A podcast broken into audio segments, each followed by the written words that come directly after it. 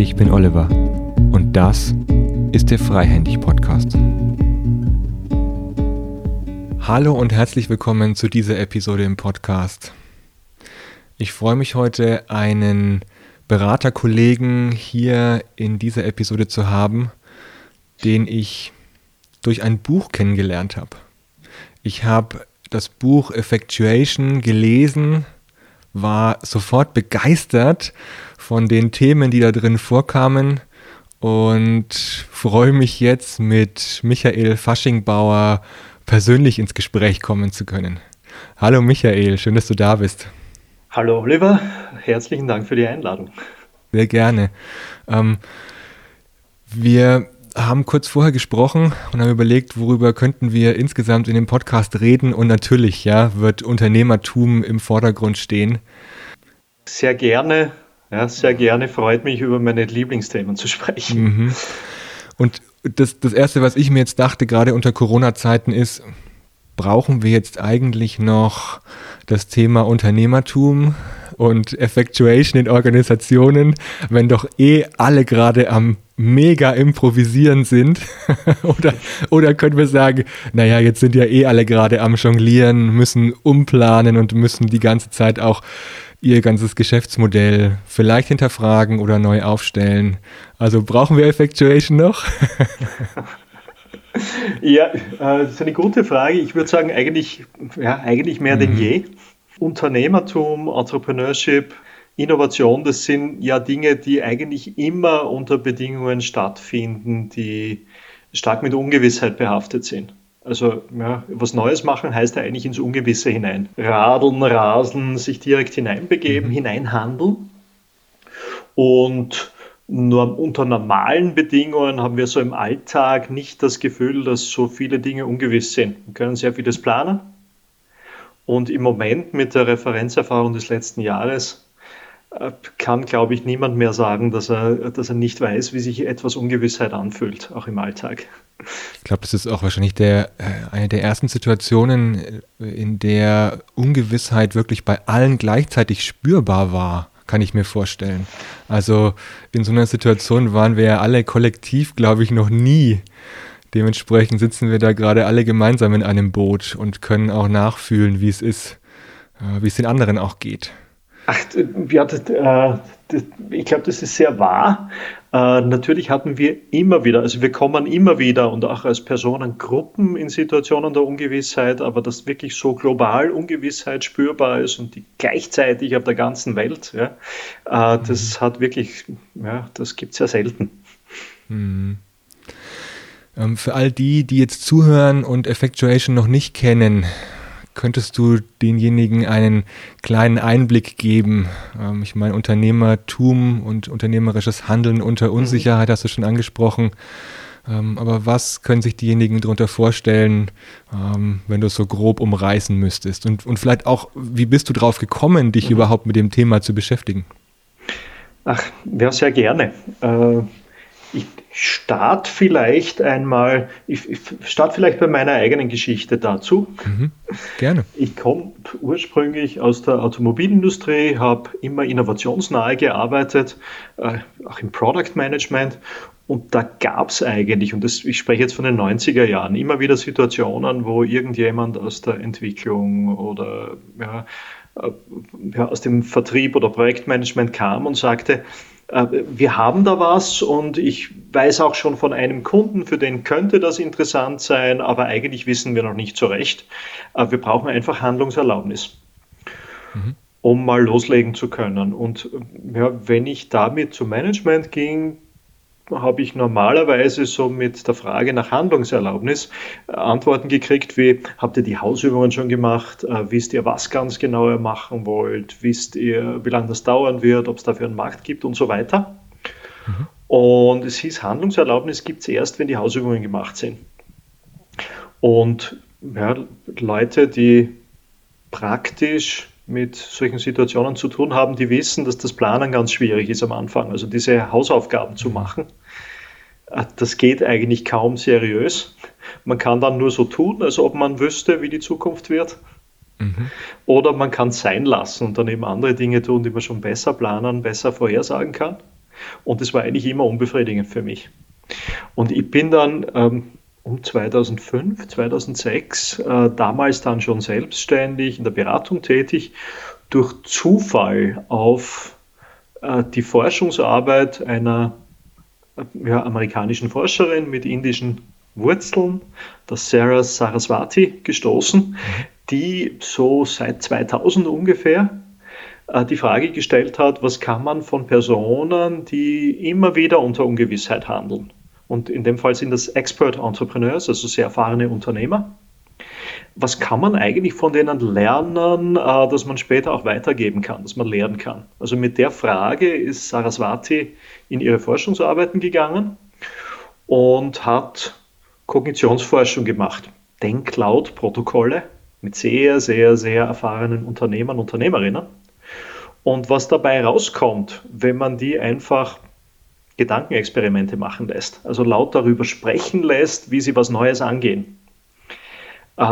Da kommen die purzeln Dinge raus über das ins Ungewisse reinhandeln, die plötzlich lern- und lehrbar werden, wenn man sie gut zusammenfasst und die eigentlich auf den Kopf gestellt haben, was man davor über unternehmerisches Handeln als professionell erachtet hat. Also wenn wir jetzt Effectuation zusammenfassen, äh, da geht es darum, was man von sehr erfahrenen Unternehmern, Unternehmerinnen lernen kann. Mhm. Ähm, das, was für mich dann bei Effectuation, wie ich es gelesen habe oder wie ich auch von dieser Forschung ähm, mitbekommen habe, sehr klar wurde, war, es stellt eigentlich dieses klassische Bild des BWL, der BWL-Herangehensweise auf den Kopf oder? Wie, wie war es für dich, als du das gelesen hast oder ja. wie du mhm. äh, darauf gestoßen bist? Ja, absolut. Äh, ich habe das, hab das noch dazu im Rahmen eines Postgraduate-Studiums, also im Kontext von MBA, uh, Business Administration kennengelernt. Mhm. Und da lernt man zu planen. Oder lernt mhm. man zu planen mhm. unter Bedingungen, die vielleicht risikobehaftet sind und in denen Planern oft schwierig ist, äh, aber man lernt zu planen mit dem, was man hat, äh, mit äh, ja, die Daten gut zusammenzufassen, gute Vorhersagen der Zukunft zu machen und dann lernt man, wie man diese Pläne gut umsetzt. Und Effectuation ist eigentlich das Gegenteil davon.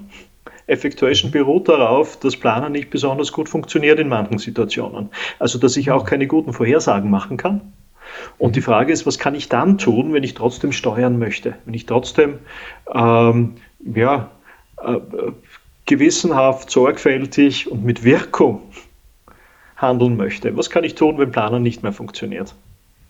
Mhm. Und BWL hat da relativ wenig, oder Betriebswirtschaft hat da relativ wenig drüber zu sagen. Ja, das stimmt. Und ähm,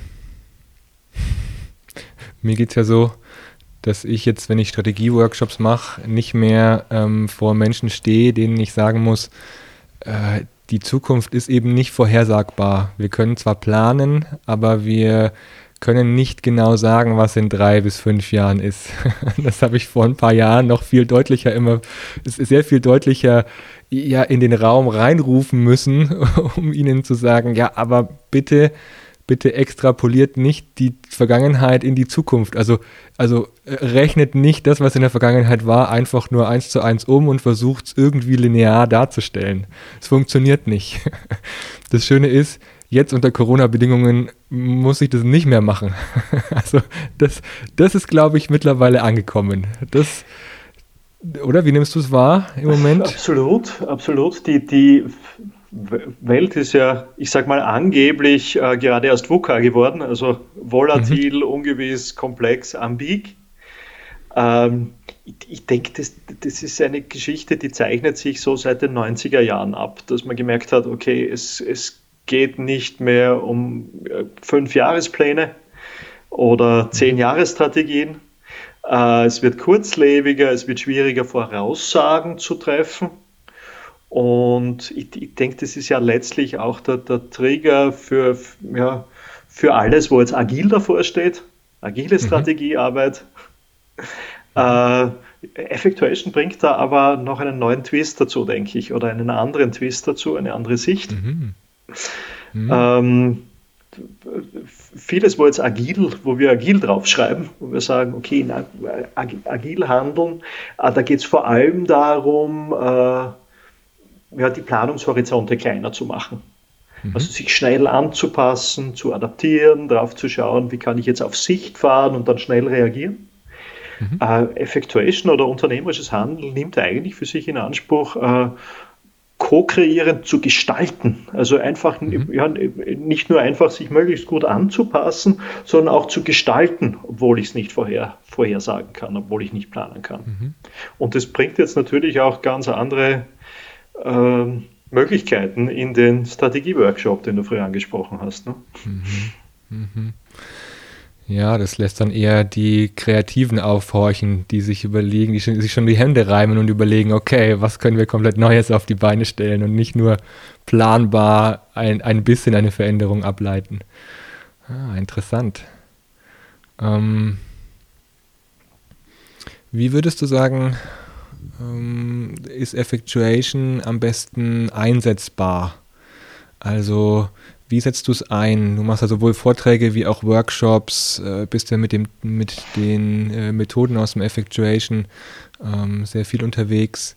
Wo und wie, in welchen Situationen setzt du es im Moment ein? Und wer sind so da deine ich, Zielgruppe? Klingt immer so ein bisschen abgedroschen, aber, aber wen, wer, wer, wer hat davon was? Ähm, wer, wer sind die, mhm. diejenigen, die es dann auch am besten nutzen können im Moment? Äh da gibt es jetzt für Effectuation tatsächlich, äh, äh, ja, wenn wir es Zielgruppe nennen wollen, da gäbe es viele Zielgruppen oder gibt es viele mhm. Zielgruppen. Die offensichtlichen sind natürlich Leute, die selbst, ja, die irgendwas Neues in Form ein, von Entrepreneurship in die Welt bringen wollen, ja, also irgendwas Eigenes machen wollen, als Person, als Personengruppe, im engeren oder weiteren Sinne. Äh, mich äh, als einer, der in Organisationen aufgewachsen ist und der sein Herz eigentlich in Organisationen hat, äh, in interessieren vor allem diejenigen, die Fragestellungen oder auch die Personengruppen, die jetzt aus Organisationen heraus, in Organisationen auf der Suche nach Neuem sind, äh, nach Möglichkeiten suchen, was zu gestalten, was zu machen, äh, da vielleicht auch ins Ungewisse aufzubrechen, wo das vielleicht nicht unbedingt so üblich ist. Also mhm. wo Unternehmertum eher eine Fremdsprache ist und nicht die mhm. Muttersprache. Äh, ja, da würde man heute Intrapreneure zum Beispiel dazu sagen oder generell Menschen in Organisationen, die äh, mit oder ohne Auftrag Problemstellungen, Fragestellungen sehen, äh, Gelegenheiten sehen und darauf auch zu handeln beginnen. Mhm. Und gerade in Organisationen äh, gibt es ja auch immer viele Richtlinien, die da entgegenwirken eigentlich, ne? Äh, Compliance-Themen, ähm, äh, Betriebs, betriebliche äh, Vorgaben, Strategie, äh, die in eine bestimmte Richtung weist. Alles eigentlich, was, was oftmals ja eher abschreckt. Ähm, Tja. Und wie kann man die jetzt eigentlich einladen dazu, diejenigen, die du, bei denen du sagst, die diejenigen, die Lust drauf haben, etwas zu gestalten innerhalb dieses Rahmens oder vielleicht auch den Rahmen zu sprengen. Ähm, wie kann man die, äh, die unterstützen oder was können die selber tun? Mhm. Äh, ja, was können die selber tun? Äh, wir haben eigentlich Effectuation oder Effektuieren noch gar nicht so klar beschrieben. Ja, wir haben nur gesagt, was es nicht mach's. ist und woraus verzichtet. okay, also wir es brauchen, Effectuation gerne. kann wirklich sowas mhm. wie, wie Arbeitssprache sein für, äh, für Leute, die in Organisationen sagen, das ist ein Handlungsanlass oder das ist ein Kundenproblem und ich habe vielleicht was beizutragen. Äh, ich lege einfach mal los. Ja. Und mhm. das würde dann beginnen bei so Dingen wie, ich schaue mal, also ich schaue mal auf die Mittel, die mir unmittelbar zur Verfügung stehen. Also ich würde mir mhm. überlegen, äh, auf Basis dessen, was ich an Erfahrungen habe, äh, wer ich bin, was mir wichtig ist, äh, was ich weiß und was ich kann und wen ich kenne, mit wem ich da interagieren kann. Ja. Mhm. Aber es könnten Dinge sein, die ich auf Basis meines Handlungsanlasses, also nehmen wir an das Kundenproblem, ja, was ich tun mhm. kann. Und dann würde ich mir als nächstes fragen, äh, wen aus meinem direkten Umfeld, also Leute, die ich direkt ansprechen kann, kann ich einbeziehen in die Fragestellungen und kann, kann sie fragen, was könntest du dazu beitragen? Also ich kann mhm. Einladungen aussprechen für andere mitzugestalten. Äh, dann könnte ich erste Schritte gehen und könnte mir dabei überlegen, was ist denn für mich eigentlich leistbarer Einsatz, wenn ich jetzt ins Handeln gehe. Leistbarer Einsatz im Sinne von, äh, ich muss noch nicht wissen, was hinten rauskommt bei dem, was ich tue. Aber es ist wichtig, dass ich aufpasse, dass ich nicht Kopf und Kragen riskiere. Dann bin ich sicher. Also wenn ich Dinge mhm. mache, die sicher genug sind, um sie auszuprobieren, äh, da, ähm, anstelle zu überlegen, was ist das einzig Beste, was ich tun sollte, dann bin ich auch schon im Effektuieren. Mhm. Und wenn ich dann noch darauf achte, was an Umständen sich verändert, wo Zufälle passieren, wo ich Zufälle vielleicht noch fördern, provozieren kann in der Lösungsfindung, und wie ich die dann geschickt nutzen kann und dann vielleicht sogar meine Ziele unterwegs verändern kann, anpassen kann, äh, dann, ja, ähm, dann habe ich ein weiteres Element von Effektuieren, von Effectuation genutzt. Mhm. Ich habe jetzt so nebenbei über, über so diese Basisprinzipien von Effectuation gesprochen, mit den Mitteln arbeiten, also Mittelorientierung, leistbare Verluste eingehen, statt nach erwarteten Erträgen zu schälen, äh, das Unerwartet oder den Zufall hebeln und mit den Partnern zu arbeiten, die früh bereit sind mitzumachen. Äh, diese Grundprinzipien, die kann man ja, Leuten, die was machen wollen im Ungewissen, ja, zur Verfügung stellen. Die kann man als Mindset einüben und dann kann man eigentlich schon loslegen damit. Mhm. Klingt für mich, ich meine, ich kenne die Methode ja jetzt schon, ja, aber äh, für mich klang es, wie ich es zum ersten Mal gehört habe, sehr logisch und wenn ich an meine eigene Selbstständigkeit denke, sehr viel einfacher einsetzbar, als einen Businessplan zu schreiben. Ähm, und ich kann mir auch vorstellen, dass es vielen, die das die's hören, erstmal einleuchtet und eher erstmal, hm, ich sag mal, eine Hürde nimmt. Sondern erstmal die Botschaft sendet, fangt doch mit dem an, was da ist. Startet doch da, wo ihr seid und nicht in, äh, geht nicht schon fünf Schritte voraus, weil ihr noch gar nicht wisst, ob ihr da überhaupt landet.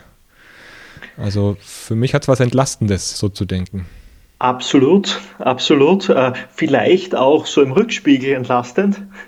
Mhm. Weil wenn man drauf schaut, wie man vielleicht gewiss, zu gewissen Gelegenheiten gekommen ist, gewisse Dinge äh, im, in der eigenen Geschichte, wie man die gestaltet hat, in der eigenen Selbstständigkeit vielleicht, ja, äh, da wird es da Situationen gegeben haben, ja, wo der Zufall eine Rolle gespielt hat, man dann eine Gelegenheit ergriffen hat und dann dort weitergemacht hat, ganz woanders, als man ursprünglich geplant hatte. Und oft fühlt sich das wie Wursteln an. Mhm, mh. Äh, aus der Beforschung von Expert Entrepreneurs wissen wir, das ist eigentlich hochprofessionell unter Ungewissheit. Ja, also dann zwischendurch auch mal äh, ein, ein, ja, ein vorläufiges Ziel sein zu lassen, nicht so viel Zeit mit mhm. Planen und Zielen zu verbringen und mehr Zeit damit zu verbringen, äh, Code zu kreieren. Mhm. Mhm. Und ja, die, die, den, den Weg sich im Gehen entwickeln lassen. Ja. Und wenn man das jetzt auch so mit vielleicht äh, aus seiner eigenen Geschichte, wenn man oft gesagt kriegt hat, musst, du musst doch dein Ziel genau kennen, du musst doch ordentlich planen und du darfst nicht zu weit mhm. links nach rechts schauen. Ja. Es ist tatsächlich entlastend, denke ich zu hören, dass, das, dass die Spielregeln unter hoher Ungewissheit oder am Anfang etwas neu, von etwas Neuem, dass die ein Stück anders ausschauen. Mhm. Ähm, hast du ein paar Beispiele aus Unternehmen, bei denen du sagst, da ähm, hat es einen Unterschied gemacht für diejenigen, die dann anders äh, auf ihre Situation reagiert haben, vielleicht auch andere Lösungen für einen Kunden geschaffen haben oder, oder auch einfach Innovation ganz anders betrieben haben, dass es ein bisschen greifbarer wird? Ach, ach klar, klar. Ich nehme nehm mal einfach ein Beispiel, genau. Äh, vielleicht aus einer Organisation, der der oder die eine von uns äh, ohne dies kennt, über die Bekleidung, die es von ihnen gibt, Gore and Associates. Mhm. Das ist ein hochinnovatives Unternehmen, äh, das in unterschiedlichsten Branchen tätig ist, mit äh, alles mit Dingen, die mit Teflon zu tun haben. Also PTFE ist der Fachbegriff. Mhm. Und ähm, die haben Strukturen, die Effektuieren fördern. ganz implizit. Also, ähm, und äh, da ist die Anregung an Mitarbeiter und Mitarbeiterinnen, äh, wenn du Ideen hast, dann leg doch einmal auf kleiner Flamme los und probier etwas aus. Hm. Und da passieren dann spannende Dinge. Also äh, in einer Gore Associates äh, Niederlassung äh, saßen zum Beispiel Personen aus der Organisation am ja, sozusagen beim Mittagstisch zusammen und erzählten sich, was sie zurzeit tun. Und einer erzählt, äh, wir überziehen gerade Stahlseile für einen Kunden mit PTFE wegen der physikalischen Eigenschaften, die diese Stahlseile bekommen. Mhm. Äh, die werden dann nämlich, ähm, ja, die werden dann schmutzabweisend und der Kunde braucht das. Und beim darüber reden sagt ein anderer Mitarbeiter, naja, die, die Stahlseile in meinem Leben, das sind Bautenzüge von meinem Mountainbike. Mhm. Und ich frage mich, was denn passieren würde, wenn man die auch mit PTFE überziehen würde. Mhm. Ja. Normalerweise ist so ein Mittagstischgespräch äh, an der Stelle vorbei und man fragt sich etwas und macht, macht dann später seinen Job wieder. Nicht so bei Go and Associates, da werden solche Dinge manchmal ausprobiert. Also es hm. findet sich dann, ja, der, der hat dann weitergefragt, was müsste denn sein, damit du im Labor mal äh, die Bautenzüge meines Fahrrads mit PTFE überziehst, damit ich das ausprobieren kann, was dann passiert. Gesagt, getan, am Freitagnachmittag haben die das ausprobiert. Äh, der ging nach Hause und ist am Wochenende mit seinem Mountainbike, mit den Bautenzügen, äh, mit PTFE überzogen, äh, auf den nächsten Berg gefahren kam am Montag zurück in die Firma. Beim Mittagstisch haben sich die wieder besprochen und dann habe ich gesagt, schlechte Idee, war eine schlechte Idee. Äh, da haftet nämlich nicht nur kein Schmutz mehr an den Bautenzügen, sondern auch kein Fett mehr. Und mhm. die gleiten dann nicht mehr, die Gangseile mhm. und Bremsseile, also es funktioniert nicht gut. Jetzt saßen die aber zu dritt schon am Mittagstisch und die dritte Person sagte, das triggert jetzt bei mir eine Idee. Meine Stahlseile in meinem Leben sind die Stahlseiten meiner äh, akustischen Gitarre. Und da ist das Fett das Problem. Mhm. Also, äh, wenn, ich, wenn wir als Hobbymusiker, wenn wir ein Konzert geben, da muss man am Tag vorher neue Seiten aufziehen, sonst klingen die nicht mehr. Diese Peak-Performance haben die nicht und das hat nur was zu tun mit dem Fett auf, mit dem Fett auf den Fingern. Was wäre also, wenn wir einmal die Stahlseiten meiner halbakustischen Gitarre mit PTFE überziehen? Und in diesem zweiten Versuch war plötzlich ein Volltreffer da. Ja? Also sehr spannende Ergebnisse mit, äh, mit, den, mit dem ersten Versuch.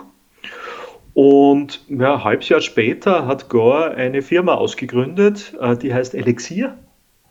Und mhm. die Musiker werden das kennen, also wenn man ins Musikgeschäft geht und Elixierseiten heute kauft, äh, die sind schweineteuer. Und die werben mit uh, The Strings the, um, that keep their peak performance three to five times longer than ordinary strings. Mhm. Ja. Und das Spannende an solchen Geschichten ist, ähm, da hat niemand eine brillante Idee gehabt auf diesem Weg. Oder da hat die erste Idee, ja, die hat schnell in eine Sackgasse geführt und hat zur mhm. nächsten geführt. Ja. Und das sind Effectuation-Prozesse, wo man eben mit einfachen, vorläufigen, erreichbaren Zielen Dinge ausprobiert, auf Neues kommt und daraus neue Ziele entwickelt. Mhm. Und wenn man achtsam drauf schaut, auf solche Prozesse, wird man die eigentlich ständig in Organisationen finden. Mhm. Und es gibt wahrscheinlich noch viel mehr Fälle, wo man sieht, dass man eigentlich verhindert, dass solche Zufälle passieren, weil man versucht, an bestehenden Zielen festzuhalten und eben nicht links und rechts zu schauen. Mhm. Ja, tolle Story. Ähm, da haben viele Zufälle natürlich auch wahrscheinlich mit reingespielt, dass da genau die richtigen Personen am Mittagstisch saßen und sich ausgetauscht haben.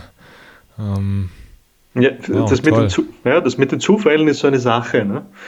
Äh, jetzt könnte man sagen, das ist extrem unwahrscheinlich, mhm. dass so etwas passiert oder wieder passiert. Ne? Äh, wenn wir uns überlegen, wie viele Zufälle im Laufe eines Tages passieren, mit wem wir zufällig sprechen, sprechen könnten, zufällig irgendwo bei der Tür reinkommen könnte, wo jemand anderer schon da ist und so weiter. Das sind ganz viele Dinge, die zufällig passieren. Also so, dass die Wahrscheinlichkeit für günstige Zufälle, wenn wir sie ermöglichen, dass die insgesamt nicht so gering ist, wie wir vielleicht mhm. oft glauben. Also äh, mhm. Effectuation setzt darauf, den Zufall einfach aktiv zu nutzen. Mhm. Setzt ja auch voraus, dass ich dann, dass ich dann in der Situation wach bin. Ne? Also dass ich in der Situation wach bin, den Zufall zu sehen, vielleicht gar nicht mal so sehr als Zufall zu benennen in dem Moment, vielleicht eher auch im Nachhinein, nur die Möglichkeit in der Situation zu sehen und dafür auch äh, dann Gespür zu entwickeln. Ähm, kann mir das als gutes, also als wichtige Voraussetzung vorstellen, dass ich dann den Moment nicht, nicht verstreichen lasse. Ne? Unbedingt. Und du sprichst etwas an, was wir äh, nicht automatisch gut können. Also das ist nicht mhm. immer intuitiv, wach zu sein für den Zufall. Mhm. Also, äh, und ja, da gibt es spannende Geschichten dazu auch. Also ähm, ich, hier in Graz, ich lebe in Graz, auf der Medizinischen Universität hat mir ein Forscher mal die Geschichte erzählt von einem Antihistamin, an dem die geforscht haben. Also ein mhm. Medikament zur Symptombehandlung bei Allergien. Und die mhm. haben drei Jahre lang Antihistamin, Antihistamin, Antihistamin gedacht bei dem, was sie geforscht haben, um mhm. dann in Studien darauf zu kommen, klinischen, äh, dass das Zeug, mit dem sie da arbeiten, dass das sehr müde macht. Und in dem mhm. Moment ist man enttäuscht. Und wenn man enttäuscht ist, wenn man neue Informationen hat, der Zufall irgendwie da, da vielleicht reingespielt hat, ja, äh, dann ist man oft nicht besonders kreativ. Die haben ihre Forschungsaktivitäten dann eingestellt an der Stelle. Äh, ein Jahr später hat ein deutsches Pharmaunternehmen genau mit dem Präparat, das sie bis dahin entwickelt hatten, ein wunderbares Schlafmittel auf den Markt gebracht. äh, was ich sagen möchte ist, das ist äh, also ist Wachsein im Sinne von, ich muss draufschauen auf Situationen, wo ich vielleicht enttäuscht bin oder wo der Zufall mhm. gerade was verhindert ja, und mhm. muss dann noch in der Lage sein, das neu zu bewerten, zu sagen, okay, und äh, das Alte geht nicht mehr, ja? was ist das mhm. Neue, das jetzt möglich ist? Mhm. Und das ist, mhm. das ist gar nicht so einfach. Also mehr auf die Wirkung zu schauen, als auf das Ziel, das ich erreichen will. Weil dann, ich, ich stelle es mir gerade so vor, ich bin ja, ich bin ja ein Stück weit, also auch wenn ich jetzt in Effectuation ähm, in der Art und Weise denke und handle, dann äh, habe ich ja immer wieder auch eine Idee, was trotz, also da, da bleibt da trotzdem eine Idee da, da, was dabei rauskommen könnte. Also jetzt mal unter uns, ne? Sogar äh, komplett ziellos äh, findet ja auch kein Test statt oder auch kein Experiment oder kein Prototyp, der entsteht. Ne? Absolut Sondern nicht. Es, ja. braucht, es braucht ja immer irgendwie einen, eine Richtung zumindest. Absolut. Ähm, und, und, und die habe ich ja trotzdem. Und dann aber habe ich eine Wirkung, die vielleicht nicht ganz damit übereinstimmt mit der Richtung, die ich eingeschlagen habe und was ich vielleicht innerlich schon erwartet habe. Und äh, äh, das heißt, so, so wie du es erzählt hast, die, die Geschichte, ist es für mich dann, äh, wäre es wichtig, genau diesen Unterschied zu sehen.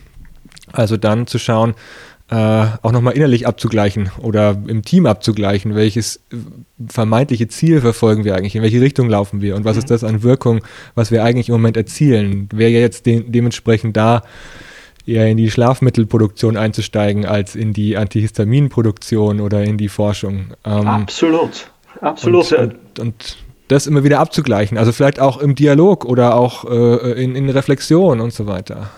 Das Absolut, ja. Also an, angewandte Effectuation wäre in, in, in, ja, in, bestimmten Abständen immer wieder drauf zu schauen, ähm, ist, ist das Ziel passend oder gibt es vielleicht mhm. viel, plötzlich viel günstigere mögliche Ziele, ja, die ich erreichen mhm. könnte? Ja? Also ein Musterbeispiel, wo das funktioniert hat, übrigens aus dem letzten Jahr, ist, äh, wenn man sich anschaut, die Geschichte von dem Mainzer Startup Biontech mhm. das als die ersten einen zugelassenen Covid-Impfstoff auf den Markt gebracht haben. Mhm. Man könnte jetzt, äh, äh, also was so durch die Presse geht, ist wunderbar, ein Startup äh, schafft das und schafft das gemeinsam mit Pfizer. Wo man oft nicht drauf schaut, ist, dass die seit 20 Jahren, also die Forscher, die da dran sind, seit 20 Jahren an der Technologie forschen, ja. auf der dieser Impfstoff beruht und die einfach nur in diesem letzten Jahr das Ziel von äh, Krebstherapie aus ihrer Sicht geringfügig auf diesen, äh, ja, auf Covid-Erreger verändert mhm. haben. Ja? Mhm. Und äh, bewundernswert diese Flexibilität. Ja? Vor einem Jahr mhm. zu sagen, okay, wir haben jetzt 20 Jahre Krebstherapie gedacht, ja? aber das, was wir haben, ist eigentlich ein fast fertiger Impfstoff für, für, für Covid-19. Mhm.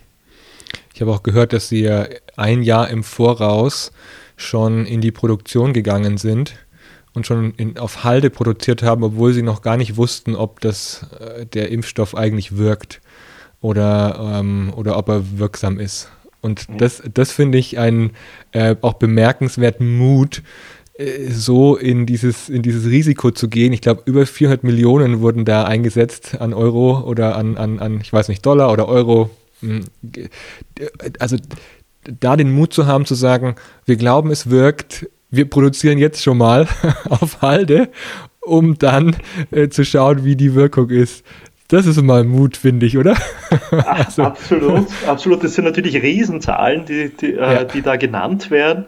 Man muss ein Stück drauf schauen, dass, dass äh, sobald man im Pharmabereich ist, hat man immer mit Riesenzahlen zu tun, mhm. auch von den mhm. Investitionen.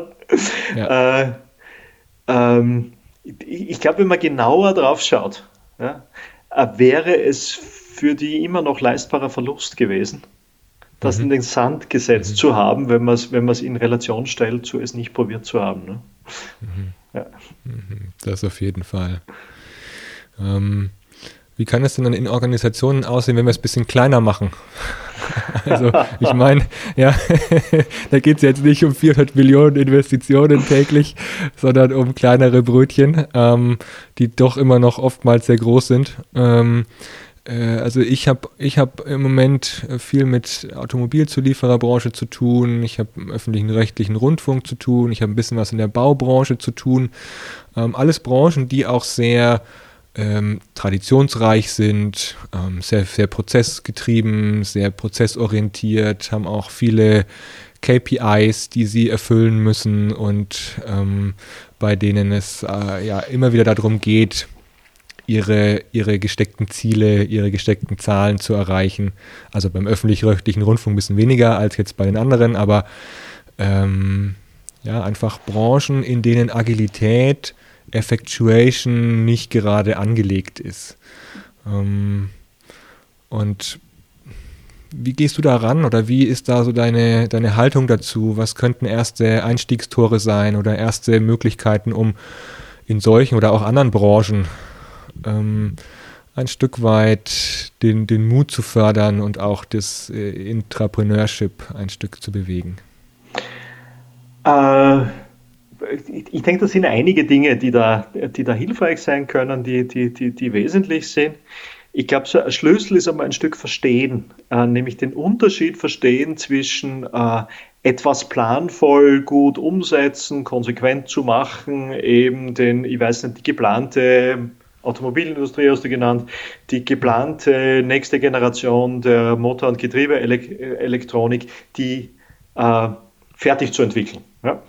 Das braucht wahnsinnig viel Planung, sehr viel Konsequenz. Das braucht wenig äh, äh, Mut, Dinge auszuprobieren, dessen Ergebnis ich nicht, nicht, nicht vorhersagen kann, mhm. einigermaßen. Ja? Und den Unterschied zu, äh, wie, wie, komme ich auf was Neues drauf? Ja, wie kann ich wirklich eine neue Lösung finden? Wo ich dann sage, okay, äh, da, ähm, wenn es durch Planen möglich wäre, dann hätten es vielleicht schon andere gemacht. Unser Vorteil ist gerade, dass wir Dinge ausprobieren können, die vielleicht noch keiner so probiert hat oder wo wir einen Vorteil aus unserer Erfahrung heraus haben. Und also wenn, wenn man diesen Unterschied einmal sehr klar hat, in welchem Modus bin ich jetzt? Bin ich jetzt in einem, äh, bin ich jetzt in einem Umsetzermodus oder geht es darum, was Neues zu erkunden und auszuprobieren? Äh, dann, dann, dann, tue ich mir auch leichter, jetzt einmal äh, in den richtigen Werkzeugkoffer zu greifen, um was auszuprobieren. Mhm. Und ich, ich starte in Organisationen, wenn es jetzt einfach darum geht, sich daran zu gewöhnen, in diesen Ausprobiermodus zu kommen, in Organisationen eher so mit ähm, viele Schnellboote mhm. und die dafür mit sehr kleinen Einsätzen anfangs. Ja. Also mhm. so ein Ausprobierprogramm mit Schnellbooten kann heißen, ähm, ja, ähm, dass ich mir zu überlegen beginne, was kann ich tun, wenn ich einfach einen halben Tag pro Woche für die nächsten zwei Monate mir hernehme und Dinge ausprobiere. Mhm. Äh, was kann ich da schon ausprobieren? Äh, wenn ich mir anschaue, äh, welche Experimente kann ich machen, wo ich damit leben kann, schon in der Planung damit leben kann, dass sie schief gehen. Mhm. Ähm, das kann man so ein Stückchen einfangen. Äh, ja, als Führungskraft kann man dazu noch Grenzen geben oder man kann einen Rahmen stecken, wo man dann sagt, okay, auf, auf welche Ambitionen soll das Ganze einzahlen? So, wollen wir neue Lösungen für unsere Kunden entwickeln? Geht es darum, den, neue Kunden an, an Bord zu kriegen? Geht es darum, intern Dinge einfacher zu machen? Oder geht es schlicht und einfach darum, besser mit geänderten Umständen umzugehen? Mhm. Das können strategische Ambitionen sein und dann kann man noch Leitplanken setzen. Das kann zum Beispiel heißen, äh, äh, Oliver, wenn du in einem, ja, äh, beim öffentlichen Rundfunk wärst, ja, würde das heißen, Oliver, du kannst äh, alles ausprobieren, was innerhalb bestimmter Grenzen liegt. Mhm. Nämlich, äh, es soll nicht gleich live national gehen. soll vielleicht mal regional ausprobiert werden. Mhm. Äh, es darf nicht mehr als 1000 Euro verschlingern. Und du kannst mhm. alles ausprobieren. Hauptsache, du machst das innerhalb von vier Stunden pro Woche. Mhm. Ja? Und dann kannst du loslegen, kannst Dinge ausprobieren, kannst schauen, ob du, äh, wie im Gore-Beispiel, früher andere ins Boot kriegst, wenn du Ideen hast. Ja? Und wenn mhm. du fünf andere mit dir am Halbtag pro Woche ins Boot kriegst und Dinge ausprobieren kannst, da können schon Dinge entstehen, ja?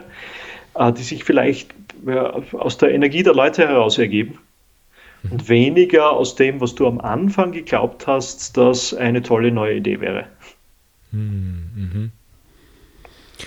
Ähm, ist es dann auch wichtig für eine Führungskraft, da diese, diese Leitlinien ähm, möglichst klar zu machen? Oder du hast jetzt halt mehrere Dinge genannt, ne? also sowohl äh, äh, neue Kunden gewinnen, etwas in, intern besser machen ähm, äh, oder Dinge vereinfachen oder oder oder. Also braucht es da dann einen Titel für alle oder eine Fragestellung für alle? Oder sagst du eher, es, es reicht, wenn sozusagen die Richtung klar ist? Also wir, wir tun uns als Menschen normalerweise leichter, uns Gedanken zu machen über, was, was, über das, was wir ausprobieren können, wenn wir, mhm. ja, wenn es Restriktionen gibt. Ja? Mhm. Und, und, und, so ein Bild von darauf soll das einzahlen. Ja? Also das mhm. ist die Ambition, die wir verfolgen. Das hilft dabei. Das hilft mich auf mhm. Ideen zu bringen. Oder ein Bild von äh, hier sind die Grenzen, das wollen wir nicht. Mhm. Oder das darfst du nicht. Ja? Oder das ist irgendwo, auf, auf, diese Dinge machen wir woanders schon, aber diese Themen könnten welche sein, auf die das einzahlen kann. Das hilft, kreativ zu sein. Mhm. Es ist nichts schwieriger als, als die Aufforderung, Oliver, du kannst tun, was du möchtest. ja, das ist so ein bisschen die, die bedingungslose Grundeinkommen-Debatte, ne? Dieses, dann, dann tun Menschen einfach das, was sie, was sie gerne möchten und dann, und dann sagt man, ja, ja, aber dann tun sie doch irgendwas, nichts, was von Nutzen ist. oder vielleicht, ja, und, oder vielleicht, ja. Und, ich, ich, denke auch, dass wir uns selber nichts Gutes tun, wenn wir uns keine Rahmen setzen. Ja. Mhm, also an den so. Tagen, wo ich sage, okay, es gibt überhaupt keine Grenzen, es ist völlig frei gestaltbar, mhm. passiert manchmal gar nicht so viel. Ne? Mhm, mhm, mhm. also wir tun uns okay, auch leichter mit gewissen Rahmen. Mhm. Okay, also das ist die Methode, die du angesprochen hast oder die man es gut einführen könnte, so eine Art von Haltung und, und so eine Art von Ausprobieren ist, ähm, Leitlinien setzen, Rahmen setzen, ähm, einige Wochen Zeit geben, mh, mm, pro Woche sich Zeit nehmen, um mal eine Idee auszuprobieren, äh, Test zu starten, ähm, einen Prototypen zu bauen, was auch immer, zu einer bestimmten Richtung, die notwendig ist in der Abteilung oder in dem Bereich, ähm, je nachdem, wie die Situation eben auch aussieht. Zum Beispiel, ja. Mhm. Und das, ja, das können wir dann ja auch noch mit, mit Effectuation-Werkzeugen unterstützen oder Prozessen mhm. unterstützen.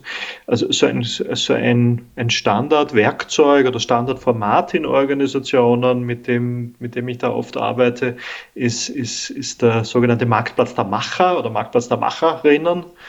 Mhm. Äh, stell dir vor, wir haben jetzt schon diese Leitplanken, wir haben eine strategische Ambition, auf die wir uns geeinigt haben und wir sind 15 Leute in der Abteilung, die an so einem Marktplatz der Macherinnen teilnehmen. Dann würde jetzt jeder von uns mal beginnen mit dem eigenen, wer du bist, was du weißt, wen du kennst, was du kannst. Mhm. Und würdest dir vielleicht einmal Gedanken darüber machen, was könnten eins, ein bis drei Schnellboote sein, die du ganz persönlich starten könntest. Mhm. Und die würdest du mal auf Karten schreiben. Und als nächstes würden wir so eine Art Speed-Dating machen. Also du würdest mit vielleicht zehn anderen in der Abteilung jeweils fünf Minuten sprechen mhm. und würdest jeweils deine drei möglichen Schnellboote herzeigen und würdest fragen, was, was kannst du da, da, dazu beitragen zu meinem Schnellboot? Mhm. mhm. Also die und Vernetzung direkt suchen. Mhm. Absolut. Ja. Und äh, der Regelfall wird sein, dass die anderen sagen, okay, spannend, ich wünsche dir alles Gute. Aber an manchen Stellen wird es passieren, dass jemand sagt, das ist spannend, was du da hast, ja, und es ist spannend mhm. genug, dass ich auch was einbringen würde. Ich würde meine Energie einbringen, meine Zeit, mhm. und da fällt mir diese und jene Anwendung dafür ein. Ja? Und dann habe ich jemanden zur Co-Kreation gewonnen. Also ich habe jemanden ins Boot gekriegt. Mhm. Und diese Interaktionen oder andere ins Boot kriegen, etwas co-kreieren, so dass ich nicht allein kreativ sein muss, sondern dass ich mit der, mit der Power dessen, was andere einbringen, etwas gestalten kann. Das, ja, also für mich ist das ein Schlüsselelement von Effectuation. Und das ist etwas anderes, wie nach Ideen zu fragen. Also es geht nicht darum, dass mir andere sagen, an deiner Stelle würde ich dieses und jenes tun, sondern dass andere mhm. sagen, hier mache ich mit, hier bringe ich dieses und jenes ein. Hm. Und dadurch wird auch gleich getestet, äh, wo im Grunde Resonanz im System liegt und ähm, wie, wie also sozusagen andere auf diese Idee reagieren und wo eben auch andere dann äh, auch das Feuer kriegen und sagen, ah ja, okay, cool, ich schließe mich an, ich habe Bock darauf. Wow, Re schöne Methode. Ja, Resonanz und Handlungsenergie bündelt das gleich. Aha. Ja. Aha. Wow, toll. Mm, das sind jetzt zwei verschiedene Wege. Also einmal, um Ideen zu testen und das ist auch ein Weg, um dann Schnellboote zu starten die, die auch losfahren zu lassen. Ähm, Gibt es auch irgendwie eine Art von äh, Review dann danach oder eine Art von nochmal Rückschau? Was hat das gebracht? Welche Ergebnisse sind rausgekommen oder ähm, äh, was passiert aus den Schnellbooten dann nach dem Prozess? Ja, was man typischerweise machen kann. Also einfach Schnellboote, die in Organisationen losgeschickt werden, wo keiner mehr drauf schaut, haben eine große Wahrscheinlichkeit, dass sie irgendwo versanden. Ja, mhm. Also wenn die Organisation, die Führungskräfte, die Kollegen, Kolleginnen mich nur danach fragen, wie ich die Dinge, die ich ohne dies, die ich beauftragterweise mache, wie ich die voranbringe, dann werde ich die bevorzugen gegenüber meiner Schnellboote. Mhm. Also es braucht praktisch sowas wie Rituale oder Gelegenheiten, wo man dann draufschaut wieder und schaut, okay, was ist denn jetzt geworden die letzten vier Wochen aus den Schnellbooten? Mhm. Wo braucht denn jemand Unterstützung? Wie könnte der nächste Schritt weitergehen? Das sind auch Rituale, wo es Sinn macht, dann drauf zu schauen, welche Schnellboote holt man in den Hafen zurück. Mhm. Also scheitert früh und günstig. Mhm. Und wo ändern vielleicht Schnellboote ihre Richtung oder entstehen Flottenverbünde und entstehen Dinge, wo man dann sagen kann, das kann man schon ein Stück planerischer fortführen. Mhm. Hm, super. Damit haben wir schon eigentlich alles fast abgedeckt, oder? Was so in Effectuation drin steckt. Was gibt's noch? Also ist es jetzt, wie kann ich es mir vorstellen? Ist es sozusagen jetzt so äh, 2% von dem oder, oder wie, wie viel steckt noch äh, in, in dem äh, Effectuation-Universum?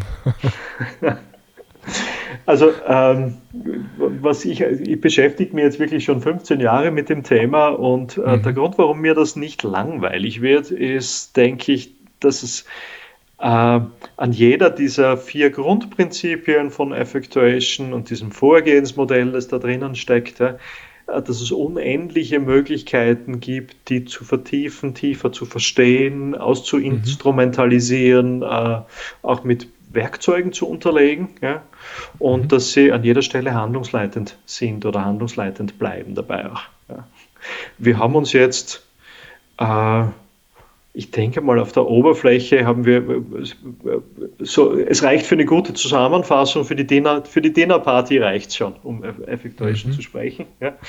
Äh, wenn man jetzt Effektuieren wirklich lernen möchte, äh, kann, ja, kann man so die Basis sich schon an, ich würde mal sagen, ein, ein oder zwei Tagen Aufwand aneignen, mhm. in einem Workshop oder indem man ein Buch liest. Mhm. Äh, die längsten Ausbildungsformate, die es dazu gibt, äh, die gehen schon über ein ganzes Jahr. Mhm. Und ja, um das wirklich in Fleisch und Blut zu kriegen, denke ich, braucht es viel Anwendung und viel Üben. Das, das, Spannende an Effectuation ist ja, ist ja eigentlich, dass es keine Methode ist, die irgendjemand mal erfunden hat, indem er sich hingesetzt hat und gesagt hat, okay, ich erfinde jetzt eine Methode, um Neues in die Welt zu bringen, sondern dass es von Personen eigentlich abgeguckt wurde. Die, die wissenschaftliche Definition ist mindestens 15 Jahre lang äh, professionell Neues in die Welt gebracht haben unter Ungewissheit. Also Expert mhm. Entrepreneurs. Mhm. Also es braucht dann schon sowas wie äh, ja, Erfahrung damit machen, üben, damit das Ganze in Fleisch und Blut übergeht. Mhm und wahrscheinlich auch nicht nur drüber sprechen, sondern auch selber ins Testen, ins Prototypen bauen, ins Ausprobieren gehen, um es live zu erleben und selbst an der eigenen Haut zu erfahren, wie es ist, in so einer Situation zu stecken. Ähm, absolut, absolut. Äh, kann, ich denke, da ersetzt nichts die eigene Erfahrung. Mhm. Ähm, wir, wir, wir tun uns alle relativ leicht drüber, die, die üblichen Parolen zu verfolgen, wie, äh, oder, oder auch durchaus zu dreschen, so aller, äh, äh, ja, wir brauchen hier eine andere Fehlerkultur und mhm. Äh, äh, Scheitern ist Lernen und so weiter. Ich denke, kognitiv haben wir das alle verstanden. Ja. Hoffentlich so langsam. es wird schon lang genug durch die Organisation getragen. All diese Kulturparolen, ja. Aber es ist, es ist, ich denke, es ist trotzdem notwendig, auch auf die Momente hinzuschauen, wo, und ich denke, das hat jeder von uns, das, äh, ja, äh, mit etwas zu scheitern, etwas auszuprobieren und dann nicht recht zu haben, nicht die erwünschten Ergebnisse zu kriegen. Ja. Äh, das, ja, so richtig Spaß machen tut es keinem von uns, glaube ich. Ja? Mhm. Mhm. Und, das, daher kann man da, glaube ich, gar nicht genug üben einfach. Sich diese mhm. Situationen mhm. suchen, sich anschauen und auch drauf, sich trauen, drauf zu schauen auf das Scheitern, wenn man noch nicht eine Erfolgsgeschichte daraus gebastelt hat. Mhm. Ähm, da würde ich dich gerne noch persönlich fragen, was war denn dein ähm, eindrücklichstes Scheitern in deiner Karriere oder in deiner Laufbahn? was, was macht's, was, was ist für dich noch so eindrücklich geblieben? Ähm, ich, ja, ich, ich, gehe mal ein, da auch wieder ein schönes Stück zurück in meiner Geschichte. Mhm. Ich habe ja immerhin von 1989 bis, bis 2001, 2002 in, der, in so einer klassischen Automobilindustrie Karriere verbracht. Mhm. Mit ja, ja, Engineering, dann Product Management, Program Management, äh, Führungsposition dazwischen auch mal. Und mit an, an irgendeinem Punkt feststellen, äh, ist, ist, ist, das ein, ja, ist das ein Weg, der Sinn macht für mich? Ist das das, wo mhm. ich äh, techniknahe äh, und jetzt immer mehr Führungskraft, ja, äh, was mich glücklich möchte ich ein, ja, mich, möchte ich von einem mittel-happy äh, Middle Manager zu einem, ja, ich weiß nicht, ob glücklichen, vielleicht Top Manager in so einer Karriere werden. Mhm. Und äh, ja, das hat durchaus eine Zeit gedauert, da einfach die, die, ja, die Ziele neu zu ordnen, sich von bestimmten Zielen zu lösen, sich das abzuschminken und zu sagen, ich probiere jetzt ganz was Neues. Ich gehe jetzt mit, äh, ja, so mit, mit, mit Ende 30 ganz neue Wege, gehe neue Dinge an damals. Mhm. Äh, und kann mich auch noch gut erinnern, dass es einfach dann, also so nach dem Anfangsenthusiasmus was Neues anzugehen in der Beratung, ja, dass das schon eine Zeit gedauert hat, bis ich gemerkt habe, dass, das, dass, dass da eine riesen Ressource drinnen steckt. Die Erfahrung, die ich da in, in, in Industrie gemacht habe und die auch in dem Scheitern, in der Scheitererfahrung dort in einer bestimmten Karriere, äh, mit, der, mit der ich da rausgegangen bin. Mhm. Ja. Also ja, für, ja, mittlerweile die, zehn, die letzten zehn oder 15 Jahre kann ich mich an keinen Tag erinnern, wo ich irgendwie bereut hätte, dass ich mich damals selbstständig gemacht habe, aber das war ein langer Prozess. Mhm. Und ich meine, ich kenne es ja, es ist ja ein Prozess, der auch nicht aufhört. Äh, ich finde, das äh, ist nicht nur unter Corona-Bedingungen, sondern auch unter Normalbedingungen ähm, kriegt man ja auch immer wieder Herausforderungen vor die Füße gelegt in der eigenen unternehmerischen Entwicklung. Es ist ja nicht so, dass es äh, dass man da irgendwann fertig wäre, so wie im Leben auch, sondern da, da kann man fast täglich ja die Prinzipien von Effectuation anwenden und, und sich, sich hernehmen. Ähm, Absolut. Also ich, ich, ich, für mich persönlich, ja, ich, wenn ich von mir spreche, ich kann nur sagen, ich finde es eine spannende Reise, einen spannenden Ritt in der Selbstständigkeit zu sein und äh, da äh, niemanden zu haben, der mir sagen kann, das ist als nächstes dran, sondern das immer wieder auch selbst finden zu müssen. Sehr spannend. Ja, ich glaube, das, ist auch, das ist auch so ein, da steckt ein, eines der Kerndinge in Effectuation drinnen, nämlich dass, ähm, wenn mir von außen niemand sagt, was die richtigen Ziele sind. Mhm. Und wenn ich selber mir auch die Freiheit gebe zu sagen, ähm, äh, ja, eine Richtung ist gut, aber Ziele kann ich anpassen unterwegs. Hm. Dann gibt es eigentlich nur eine Instanz, die mir sagen kann, äh, was jetzt eher meines ist. Ja, und die bin ich selbst. Also man muss gut drauf schauen Effektu äh, beim Effektuieren, ja, ähm, äh, auf so die Antworten auf die Frage, wer bin ich? Mhm. Also was ist tatsächlich meins, wozu kann ich stehen, äh, was ist mir wirklich wichtig dabei äh, und was eben nicht. Was wäre rein opportunistisch, es einfach zu tun. Ja. Mhm. Und dann ist ja auch noch der Markt da, der gibt auch noch eine Antwort, ne? ob es dann, ob dann meine Ideen auch tragfähig sind oder nicht, ist, ist da die zweite Stimme, die antwortet nach der, die ich in mir habe. Ähm, das gilt es auch immer wieder mal auszubalancieren. Absolut, absolut, mhm. genau. Aber auch da hilft Effectuation. Äh, Effectuation ja. hilft, früher zu scheitern, wenn was nicht funktioniert. Mhm. ähm, rein fiktiv, wenn du es dir raussuchen könntest, was würdest du gerne mal ausprobieren unter mit Effectuation? Was hast du noch nicht ausprobiert? Was, was würdest du gerne mal in Erfahrung bringen, mal einen Prototypen testen oder irgendwie dann die, die, die ins Leben rufen? Was ist was, was du noch nicht angegangen hast, aber wo du sagst, das wäre mal spannend, da hätte ich mal Bock drauf. Also wenn es auch keine, also ist ja auch ein Teil von Effectuation, das Scheitern erstmal mit einzukalkulieren, aber ähm, jetzt mal fiktiv gesagt, Scheitern ist erstmal weit weg, du hast erstmal alle Möglichkeiten auszuprobieren, was würdest du starten, wo hättest du äh, Interesse und, und Enthusiasmus? Ach, da gibt es ein paar Dinge. Also so, mhm. ja, ich denke, was meines ist, ist ja auch Effectuation einfach auch, auch weiterzubringen und zur Wirkung zu bringen über das hinaus, dass ich selbst effektuiere. Und ich, ich, ich denke, ein, ein, ein super spannender Bereich, wo noch viel zu wenig in diese Richtung gemacht wird, ist eigentlich der Bereich in Schulen.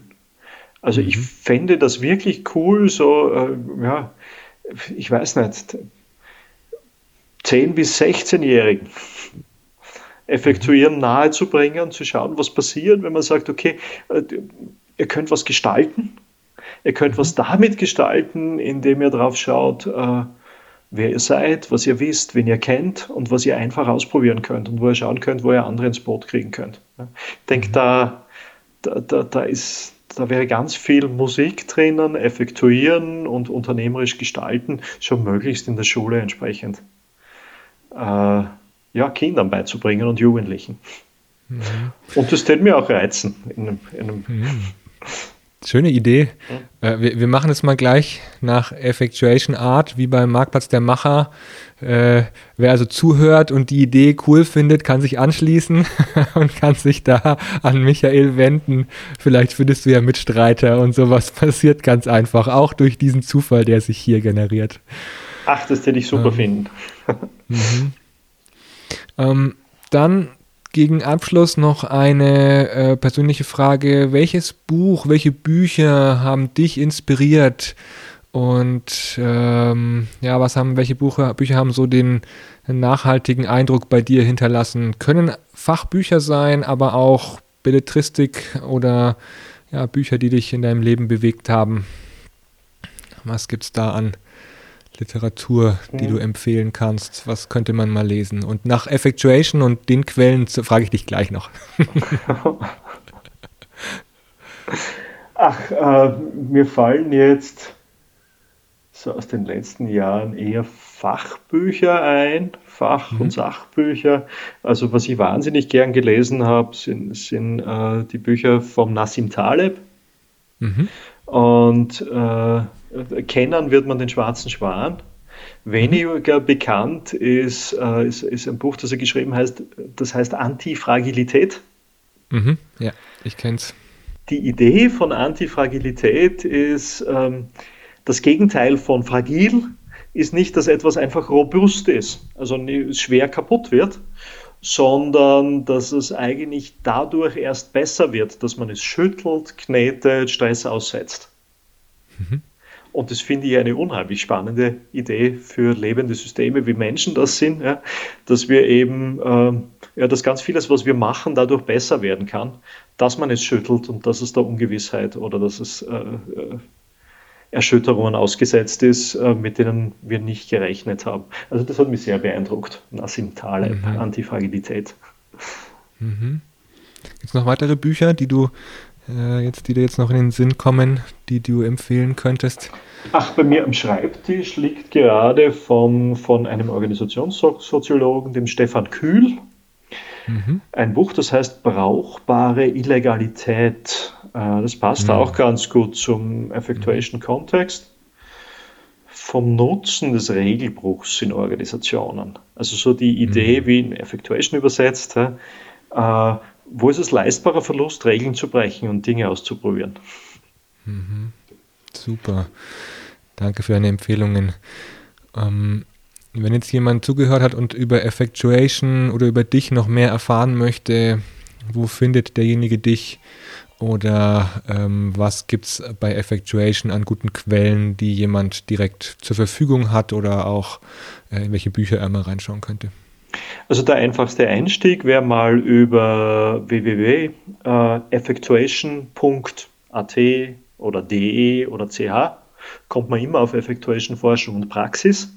Und da kann man sich schon ganz gut einlesen oder umschauen, äh, wer beschäftigt sich damit, was gibt es da Neues und so weiter. Äh, wenn jemand einfach ganz klassisch ein Buch lesen möchte, äh, mein Buch Effectuation hat ich bin, ja, ich bin heute gerade durchgegangen die Korrekturfahnen für die vierte überarbeitete Auflage. Mhm. das ist an sich Toll. ein Praktiker- und Praktikerinnenbuch. Äh, da kann man Effectuation mal kennenlernen, aber man kann sich auch anschauen, mit welchen Tools man damit arbeiten kann und was das Thema sozusagen hat in, äh, in Kontexten wie ja, von, vom Entrepreneurship über Intrapreneurship bis Organisationsentwicklung. Äh, äh, Innovation, Kulturarbeit und so weiter. Mhm. Also das wäre äh, Effectuation, wie erfolgreiche Unternehmer denken, entscheiden und handeln. Bei Schäfer Pöschl erscheint mhm. jetzt auch die vierte Auflage. Man kann auch auf effectuation.org gehen und wird dort eher von der akademischen Seite abgeholt, äh, beziehungsweise von der universitären Lehre. Das so eine Globa die globale Community ist eigentlich in allen Ländern der Welt tätig mittlerweile und ist stark äh, universitär geprägt, aus der universitären Forschung geprägt. Und mhm. wenn man eher interaktiv und praktisch an die Sache rangehen möchte, äh, ich habe jetzt immer wieder Online-Module. Also es gibt eine Modulserie, die heißt Effectuation Essentials. Da kann man mhm. an vier Halbtagen, vier Nachmittagen im Zeitraum von einem Monat kann man sich recht kompakt schlau und auch fit machen in der Basis zur Effectuation und auch in der Anwendung dazu. Also dort schauen wir uns so Dinge wie den Marktplatz der Macher genauer an. Nächste, mhm. nächst, nächstes Mal läuft das auch im April diesen Jahres, aber da gibt es neue Termine dann. Das kann man auch googeln. Mhm. Super. Ähm, wenn du die Botschaft, das ist meine letzte Frage, wenn du die Botschaft von Effectuation in einen Satz bringen müsstest, oder jetzt musst als nächstes. was würdest du sagen? Was, würdest, was, was ruft also Effectuation ähm, denjenigen zu, die in Organisationen tätig sind? Was ist die Botschaft? Hm. Die Botschaft in einem Satz würde lauten, äh, wenn du einen Handlungsanlass siehst, schau in den eigenen Kühlschrank, was dort ist, um auf den Handlungsanlass zu reagieren und beginn mit dem zu kochen, was bereits da ist. Hm. Und verschwende nicht zu viel oh, Zeit mit Planern, sondern äh, geh eher rasch ins Tun. Okay. Vielen Dank. Danke, Michael, für dieses tolle Gespräch. Danke, dass du jetzt ein Stück weit mehr noch ähm, den Zuhörern Effectuation nahegebracht hast und gleichzeitig danke auch für deine ja, inspirierenden Ideen und Einblicke zum Thema Entrepreneurship. Vielen Dank. Sehr gerne. Herzlichen Dank für das angenehme Gespräch. Alles Gute. Ciao. Ciao. Danke fürs Zuhören bei dieser Episode. Wenn dir der Podcast gefällt, erzähle es gerne weiter teile, like oder abonniere den Podcast. Du findest alle Infos dazu auf www.freihändig.net. Freihändig mit AE. Wenn du mit mir arbeiten möchtest, dann schau auf meine Homepage oliver-könig.net. König mit UE. Alles Gute und auf ein freihändiges Wirken und Leben. Dein Oliver.